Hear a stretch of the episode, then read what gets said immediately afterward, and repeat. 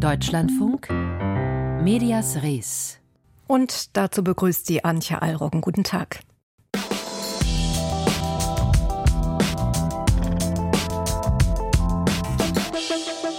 Ja, es gibt viele schlechte und schlimme Nachrichten. Viele können das alles nicht mehr hören, weil es einfach so davon wimmelt. Aber gerade deshalb müssen wir darüber berichten.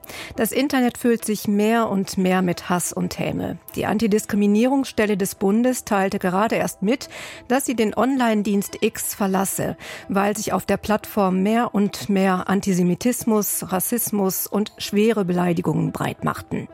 Plattformen meiden ist eine Möglichkeit, mit Hass im Netz umzugehen. Das Internet einfach abzuschalten, zumindest Bereiche davon, eine andere. Was also tun? Mit dieser Frage beschäftigen wir uns heute in dieser Sendung.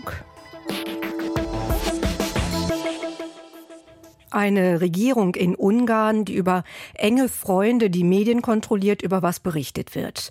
Eine Regierung in Italien, die die Führungsposition bei der Rai umbesetzen lässt. Ein Milliardär in Frankreich, der mehrere Zeitungen aufkauft und die Redaktionen politisch neu aufstellt. Um die Situation der Pressefreiheit steht es auch in Europa nicht gut.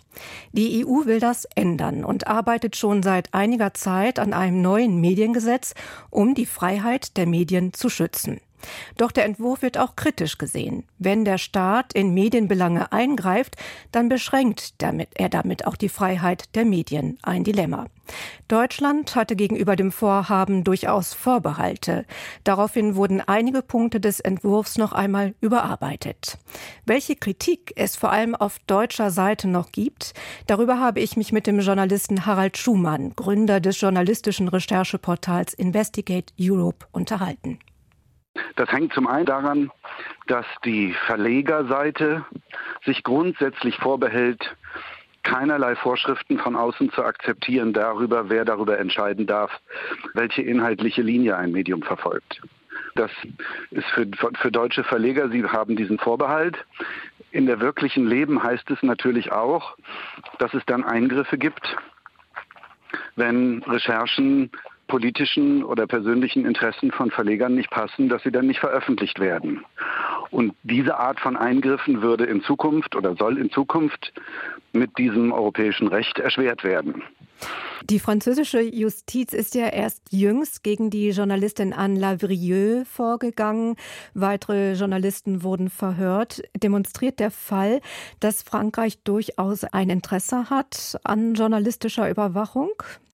Genau, der Fall demonstriert, das war die Kollegin äh, von Disclose. Ähm, die wurde verhaftet, ihre Wohnung wurde durchsucht, ihre Geräte wurden beschlagnahmt, weil sie eine Geschichte veröffentlicht hat über die Verwicklung des französischen Geheimdienstes in die Machenschaften der ägyptischen Diktatur.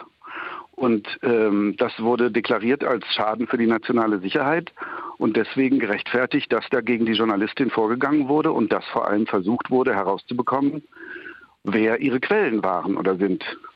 Und das wiederum wäre nach dem neuen europäischen Gesetz, wenn es denn käme, illegal. Die Kollegin könnte dann bei ihrem nächsten Gericht sagen, das verstößt gegen europäisches Recht. Und wenn das Gericht es nicht selbst entscheidet, könnte es das weiterleiten an den Europäischen Gerichtshof und der könnte wiederum die französische Regierung dafür verurteilen, Recht, europäisches Recht zu brechen. Genau deswegen will ja die französische Regierung diese Sonderregelung, diese Ausnahmeregelung da in dem Gesetz verankern und deswegen wird das der Hauptstreitpunkt. Hm. Nun stehen wir aber ja in Europa vor dem Dilemma, dass wir in vielen Ländern beobachten, dass es sehr schlecht um die Pressefreiheit steht. Wenn der Staat aber in, in diese Belange eingreift, beschränkt das nicht automatisch auch die Freiheit. Wie kann man dieses Dilemma lösen? Na, eben genau durch das, was in dem Gesetzentwurf steht. Also zum Beispiel ist dort vorgesehen, dass die Besetzung von Führungspositionen bei öffentlich-rechtlichen äh, Rundfunk- und Fernsehsystemen äh, diskriminierungsfrei, regierungsfern und transparent erfolgen muss. Das würde automatisch bedeuten, dass in mindestens vier Ländern Europas oder fünf Ländern Europas, wenn das Recht durchgesetzt wird, sich die Praxis der Besetzung von Führungspositionen in den öffentlich-rechtlichen Systemen drastisch ändern müsste. Und das wäre ein Riesenfortschritt. Ähm, natürlich kann man sagen, in Ländern wie Polen und Ungarn, die ohnehin schon verurteilt sind, weil sie sich nicht an rechtsstaatliche hm. Normen halten, äh, vermutlich auch dieses Gesetz die Lage nicht verbessern wird. Aber in Ländern wie Griechenland, Italien, Spanien, ähm, wo eben massiv gegen diesen Grundsatz verstoßen wird, ähm, da könnte das schon eine Änderung der Politik herbeiführen. Und das Interessante ist, dass die Regierungen dieser Länder im Rat auch dagegen gar keinen großen Widerstand geleistet haben. Also eigentlich erkannt wird, dass da ein großes Problem ist. Die EU will mit einem neuen Gesetz die Lage für Medienschaffende verbessern. Und darüber sprach ich mit dem Journalisten und Gründer der Initiative Investigative Europe, Harald Schumann.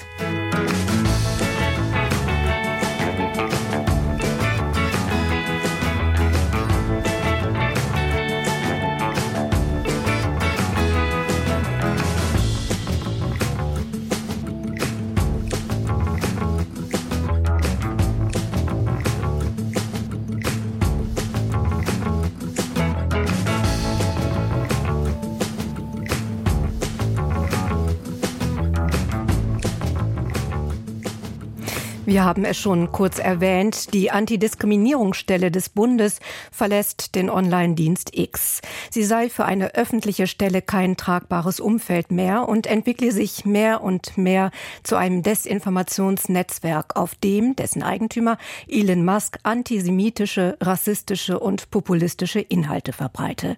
Und diese Inhalte finden erschreckenderweise eine hohe Reichweite. Was passiert, wenn sich Antisemitismus und Online-Kommunikation paaren, beobachtet unsere Kolumnistin mit Schrecken. Medias Res. Die Meinung von Samira El-Wasil. Wenn man den Chatbot ChatGPT auffordert, er solle etwas Spöttisches über den Großangriff der islamistischen Terrororganisation Hamas gegen Israel formulieren, dann weigert sich der künstlich intelligente Textgenerator, diesen Befehl auszuführen. Das KI-Modell erklärt, dass es keine Witze über ernsthafte und tragische Ereignisse wie diesen machen könne, da dies unangemessen sei. Damit zeigt dieses künstliche Sprachmodell mehr Menschlichkeit, mehr Anstand und mehr Empathie als zahlreiche Personen, die sich seit den Terroranschlägen in den sozialen Medien dazu äußern und bei mir eine große Sprachlosigkeit hinterlassen. Während seit dem Wochenende in den Timelines viele Bilder von israelischen wie auch einigen ausländischen Zivilistinnen kursieren, die beschossen, verschleppt, geschlagen, vergewaltigt, massakriert und geschändet zur Schau gestellt werden, reagieren einige Kommentierende mit einem so unmenschlichen, brachialen Zynismus, dass ich das Internet am liebsten komplett löschen möchte. In Anbetracht der Tatsache, dass Elon Musk auf seiner Plattform X, ehemals Twitter, selbst einige antisemitische Inhalte reproduziert hat, erwartet man dort von anonymen Accounts ohne Klarnamen nicht mehr sonderlich viel. Aber es ist doch erschreckend, wenn prominente und reichweitenstarke in einen spöttischen Ton einstimmen, während in Israel mindestens 1200 Menschen ermordet wurden, was bedeutet, die größte Anzahl getöteter Jüdinnen und Juden an einem einzigen Tag seit dem Holocaust. Die Pornodarstellerin Mia Khalifa beispielsweise, der auf X immerhin 5,7 Millionen Menschen folgen, amüsierte sich dort am Tag der Anschläge über ein Zitat zionistisches Apartheidsregime, das von Guerillakämpfern in gefälschten Gucci-Hemden gestürzt wird. Zitat Ende. Zudem twitterte sie, Zitat, kann bitte jemand den Freiheitskämpfern in Palästina sagen, dass sie ihre Handys umdrehen und horizontal filmen sollen? Ein von ihr geteiltes Foto, das Terroristen auf einem Truck zeigt, beschreibt sie als ein Renaissance-Gemälde.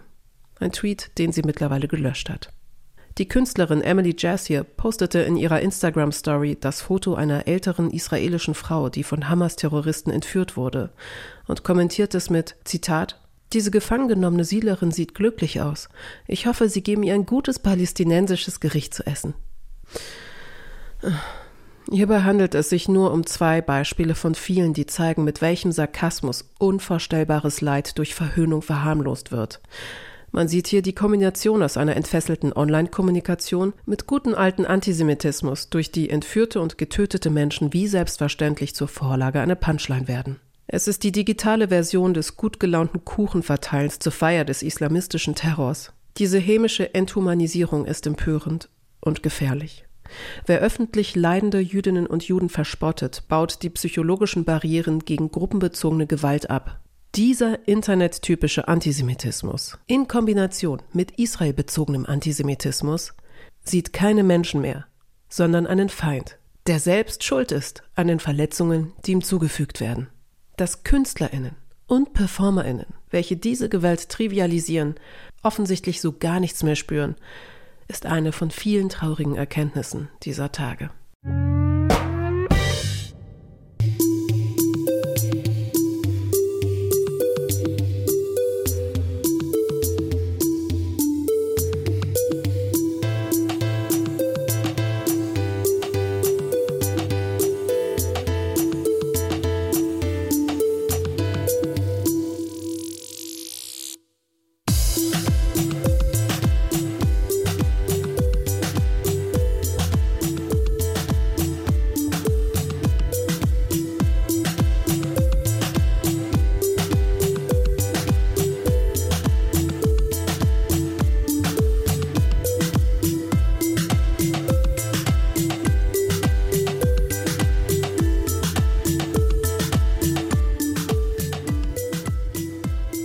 Es waren vor allem neue Internetmedien, die 2020 vom Aufstand gegen den belarussischen Diktator Bilder lieferten. Belsa TV oder Nexta. Hier informierten sich alle über das Geschehen, über den wahren Ausgang der Wahlen, über Demokratie, über die Proteste. Was in Belarus 2020 geschah, ereignete sich wenig später auch in anderen Staaten in Russlands Orbit, glaubt der Politikwissenschaftler Vitali Schliarov. Alexander Bühler hat ihn und die demokratisch gewählte Staatschefin im Exil, Svetlana Tsikhanowskaja, gesprochen. Beide sind der Meinung, soziale Medien eignen sich für Propaganda, aber auch für Proteste für mehr Demokratie.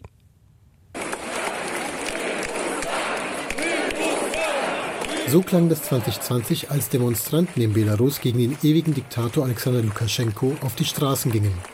Und überall waren neue Medien wie Nechta dabei und übertrugen die Proteste ins Netz. Ein unglaublich erhebender Augenblick, sagt der Politologe Vitali Sklarov. Das ist das erste Mal in der Geschichte Weißrusslands, dass, dass ein äh, friedlicher Protest stattfindet. Das ist der erste Mal, wenn man sich zusammenschließt auf den Straßen mit einem Ziel, ein Leben zu ändern. Das ist das erste Mal, dass sich Menschen politisch engagieren äh, in, größten, in großen Maßen, in, in, großen Zahlen. Das ist auch das erste Mal, dass eine Frau als Präsident antritt, aber dass, dass sie auch äh, die Wahlen gewinnt. Genau deswegen will der Politologe Vitali Sklarov jetzt eine Chronik des Aufstands zusammen mit einem Team aus belarussischen Journalistinnen und Wissenschaftlern schreiben. Manche von ihnen waren wochenlang, wie Sklarov selbst, im Gefängnis, sind immer noch traumatisiert. Zwar konnten sie Lukaschenko entkommen, aber jetzt stecken sie im Exil fest, in Polen, in der Ukraine. Nur die wenigsten Journalisten aus Belarus können wie früher regelmäßig in ihrem Beruf arbeiten. Das Geld sei knapp, sagt Sklarov. Um das Chronikprojekt voranzutreiben, bezahlt er die Journalistinnen vorerst aus seiner eigenen Tasche, bis er Geldgeber gefunden hat. Für ihn steht fest, dass die Revolte 2020 weit über die Landesgrenzen hinaus bedeutsam war. Wenn äh, diese Proteste nicht stattgefunden hätten, ich glaube, der Krieg wäre nicht da. Also ich glaube, das war der letzte Funke, ja, oder der letzte Auslöser äh, äh, vor dem Angriff, aber auch die Tatsache, die, ich glaube, den Putin komplett in, in seiner Denke, ob man den Krieg startet oder nicht, bestätigt. Auch für die belarussische Oppositionsführerin Svetlana Tichanowskaja ist die Bedeutung von Belarus für Putin völlig offensichtlich. Der russische Staatschef und Lukaschenko, das sei eine Machtsymbiose, ein Vorbild auf dem Weg in die pseudosowjetische Vergangenheit. Deswegen gucke sich Russland derzeit viele mediale Unterdrückungsmaßnahmen vom Nachbarland ab und unterstütze sie sagt sie per Zoom. You know, in 2020, even journalists from media outlets uh, loyal to Lukashenko protested. 2020 protestierten sogar Journalisten von Medien, die loyal zu Lukaschenko standen, gegen den Wahlbetrug. Und dann schickte Putin seine Propagandisten, um Lukaschenko zu unterstützen, um das Ansehen beider Regime aufzupolieren und den Widerstand des belarussischen Volkes zu brechen, das bis heute die Legitimität Lukaschenkos ablehnt. Seit 2020 hat das belarussische Regime unabhängige Medien inzwischen Visier genommen und Belarus zu einem der gefährlichsten Länder der Welt für Journalisten gemacht. Es gibt praktisch keine unabhängigen Medien mehr. Alle großen nationalen Redaktionen mussten ins Exil. Derzeit sitzen 35 Journalisten im Gefängnis, ebenso wie viele Blogger, die zu langjährigen Haftstrafen verurteilt wurden. Auch Tichanowskajas Ehemann, der zunächst als Blogger politisch aktiv war, wurde zu 19 Jahren Haft verurteilt. Professionelle Journalisten wurden kriminalisiert. 3000 Websites und soziale Medienkanäle wurden gesperrt oder als extremistisch eingestuft, was es sogar gefährlich macht, sie zu lesen. In Belarus können die Behörden ohne Vorwarnung den Zugriff auf ein Handy verlangen und es inspizieren. Sich dem zu verweigern, führt zu sofortiger Verhaftung. Menschen werden ins Gefängnis gesteckt, nur weil sie Informationen von unabhängigen Medien geliked und geteilt haben. Im Land hat sich Lukaschenkos Propaganda vordergründig durchgesetzt. Doch nur bei einer bestimmten Gruppe, glaubt Alexander Moisienko von Razam. Die Organisation setzt sich für die Interessen von Belarussen im Exil ein. Fast alle Medien sind sehr regierungstreu und äh, reproduzieren die Staatspropaganda. Und es sind vor allem die älteren Menschen, die sehr gerne Staatsfernsehen konsumieren. Und das ist eben auch ein allgemein bekannter Fakt, dass äh, Lukaschenkos Wählerschaft zu einem großen Teil eben aus älteren Bürgern besteht, die sich noch an die Sowjetzeit erinnert. Genau an diese Menschen richtet sich eben auch diese Propaganda, also diese antiwestliche Rhetorik, äh, diese prorussische ähm, Propaganda, die dort verbreitet wird, die ist eben sehr darauf auserlegt, auf ältere Bürger, die noch nostalgische Gefühle zur Sowjetunion pflegen. Und für diese Menschen arbeitet äh, die Propaganda recht effektiv. Wie lange kann Lukaschenko mit Manipulation und Zensur seine Bevölkerung noch in Schach halten? Die Proteste 2020 zeigen, dass solche Maßnahmen ein Verfallsdatum haben können. Ein Journalistenteam arbeitet den Aufstand in Belarus chronologisch auf. Alexander Bühler berichtete.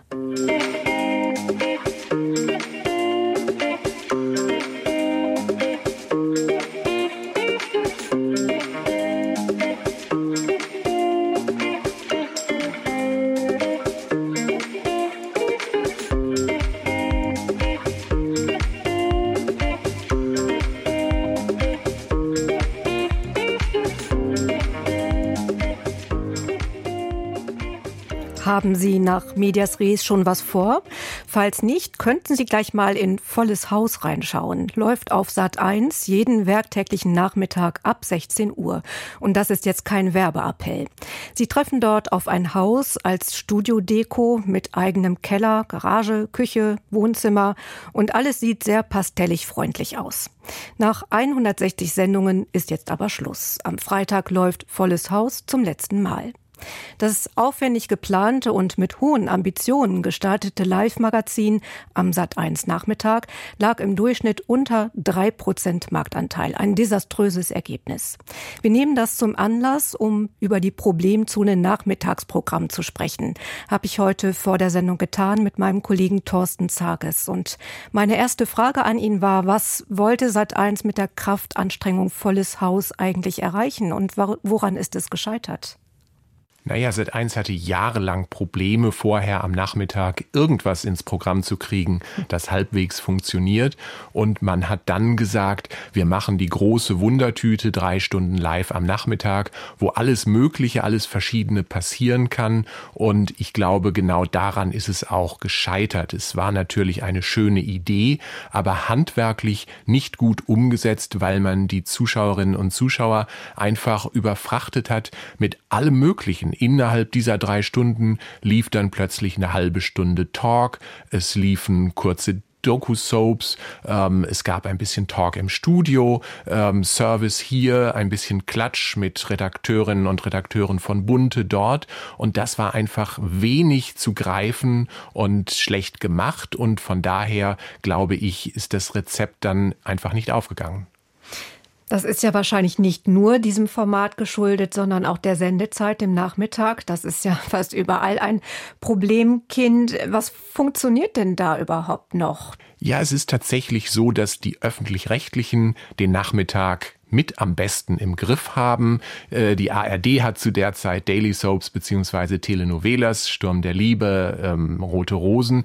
Aber das funktioniert ähm, alles sehr gut und sehr verlässlich. Und RTL, die auch jahrelang Schwierigkeiten hatten, haben jetzt relativ überraschend seit einem guten Jahr mit den guten alten Gerichtsshows wieder Erfolge zu verzeichnen. Die haben Barbara Salesch, die früher mal bei Sat 1 war, zurück ins Fernsehen Fernsehen geholt. Und als das dann zum Erfolg wurde, haben sie nachgelegt und ähm, auch den alten TV-Richter Ulrich Wetzel zurückgeholt, sodass sie zeitweise drei Stunden Gerichtsshows am Nachmittag hatten, aktuell zwei. Und das funktioniert auch ganz gut könnte man ja so ein bisschen spitz kommentieren. Die Älteren erinnern sich eben an diese Formate. Ist das äh, eine Strategie, ein älteres Publikum zurückzugewinnen oder weiterhin zu halten? Man sieht das ganz klar an den meisten dieser Sendungen und Genres. Das Publikum wird natürlich älter und ähm, nicht nur bei den öffentlich-rechtlichen, sondern auch bei den privaten und das haben die auch erkannt. Also daran merkt man sehr stark, dass sich das mehr auf die Bedürfnisse älterer Zuschauerinnen und Zuschauer fokussiert.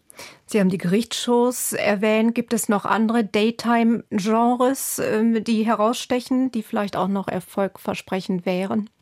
Naja, also seit Jahren versuchen immer wieder Produzenten, ihre Genres zurückzubringen, zum Beispiel die Game Shows, also so Sachen wie Der Preis ist heiß, Glücksrad, die ja in den frühen Jahren des Privatfernsehens auch ähm, sehr stabil funktioniert haben. Aber da traut sich aus unerfindlichen Gründen bislang noch kein Sender wieder ran, obwohl die natürlich relativ günstig ähm, auch herzustellen sind. Dann sind natürlich die Doku-Soaps. Ähm, damit kommt Sat 1 jetzt wieder um die Ecke nach dem Ende von Volles Haus. Ähm, so Sachen wie We Are Family, die Tierdocs, ähm, die Urlaubsdocs. Also das sind mehr oder weniger harmlose Doku-Soaps, die relativ günstig und in hohen Stückzahlen produziert werden. Da muss man mal abwarten, ob das funktioniert, weil diese klassischen, authentischen Doku-Soaps haben natürlich jahrelang auch unter der sogenannten Scripted Reality Reality gelitten, also wo total überdramatisierte Alltagskonflikte von Laiendarstellern nachgespielt wurden. Und die Realität ist eben meistens nicht so dramatisch und dann kommt es den Zuschauern manchmal ein bisschen belanglos vor. Also das wird man sehen, ob dieses alte Genre wieder funktioniert. Ja, wenn Sie sagen funktionieren, dann steckt dahinter ja auch, dass eine Wirtschaftlichkeit erreicht werden muss. Wie hat sich das in den letzten Jahren verändert? Also die wirtschaftliche Grundregel am Nachmittag heißt, so preiswert wie möglich etwas zu produzieren, was noch halbwegs nach was aussieht. Man muss das so klar sagen. Es war immer schon so, auch früher, dass natürlich die Sender am Nachmittag weniger Geld ausgegeben haben als am Hauptabend, wo viel mehr Zuschauer vorhanden sind. Aber ähm, es sind über die letzten Jahre wirklich noch mal dramatisch weniger geworden. Man kann sagen, dass über die letzten acht Jahre sich ungefähr die Reichweiten am Nachmittag halbiert halbiert haben. Also 2015 waren da noch so neun bis zehn Millionen regelmäßig um 15, 16 Uhr unterwegs im klassischen Fernsehen. Heute sind es an guten Tagen noch fünf Millionen. Also der Kuchen wird deutlich kleiner und man kann viel geringere Werbeeinnahmen nur noch ähm, erlösen. Und das heißt, dass die Sendungen natürlich auch weniger kosten dürfen. Provokant könnte man doch jetzt einfach mal sagen, wir bespielen den Nachmittag gar nicht mehr, sondern senden vormittags und abends. Ich könnte mir vorstellen, dass wir das auch in einigen Jahren erleben werden. Also Sender wie Pro7 beispielsweise spielen nachmittags ja nur noch alte ähm, amerikanische Sitcoms, ähm, Big Bang Theory rauf und runter, Modern Family rauf und runter und vermutlich werden auch irgendwann seit 1 und RTL dahin kommen, in diesen Programmbereichen weniger bis gar nichts Neues mehr zu investieren warum Sat1 sein volles Haus vernagelt und das Format einstellt. Darüber sprach ich mit dem Medienjournalisten Thorsten Zages. Und das war's von uns. Der Büchermarkt gleich nach den Nachrichten blickt heute zurück auf 100 Jahre Literatur im Radio und fragt dabei, wie Literatur überhaupt ins Radio kommt. Hier am Mikrofon war Antje Allroggen. Ihnen noch einen guten Nachmittag.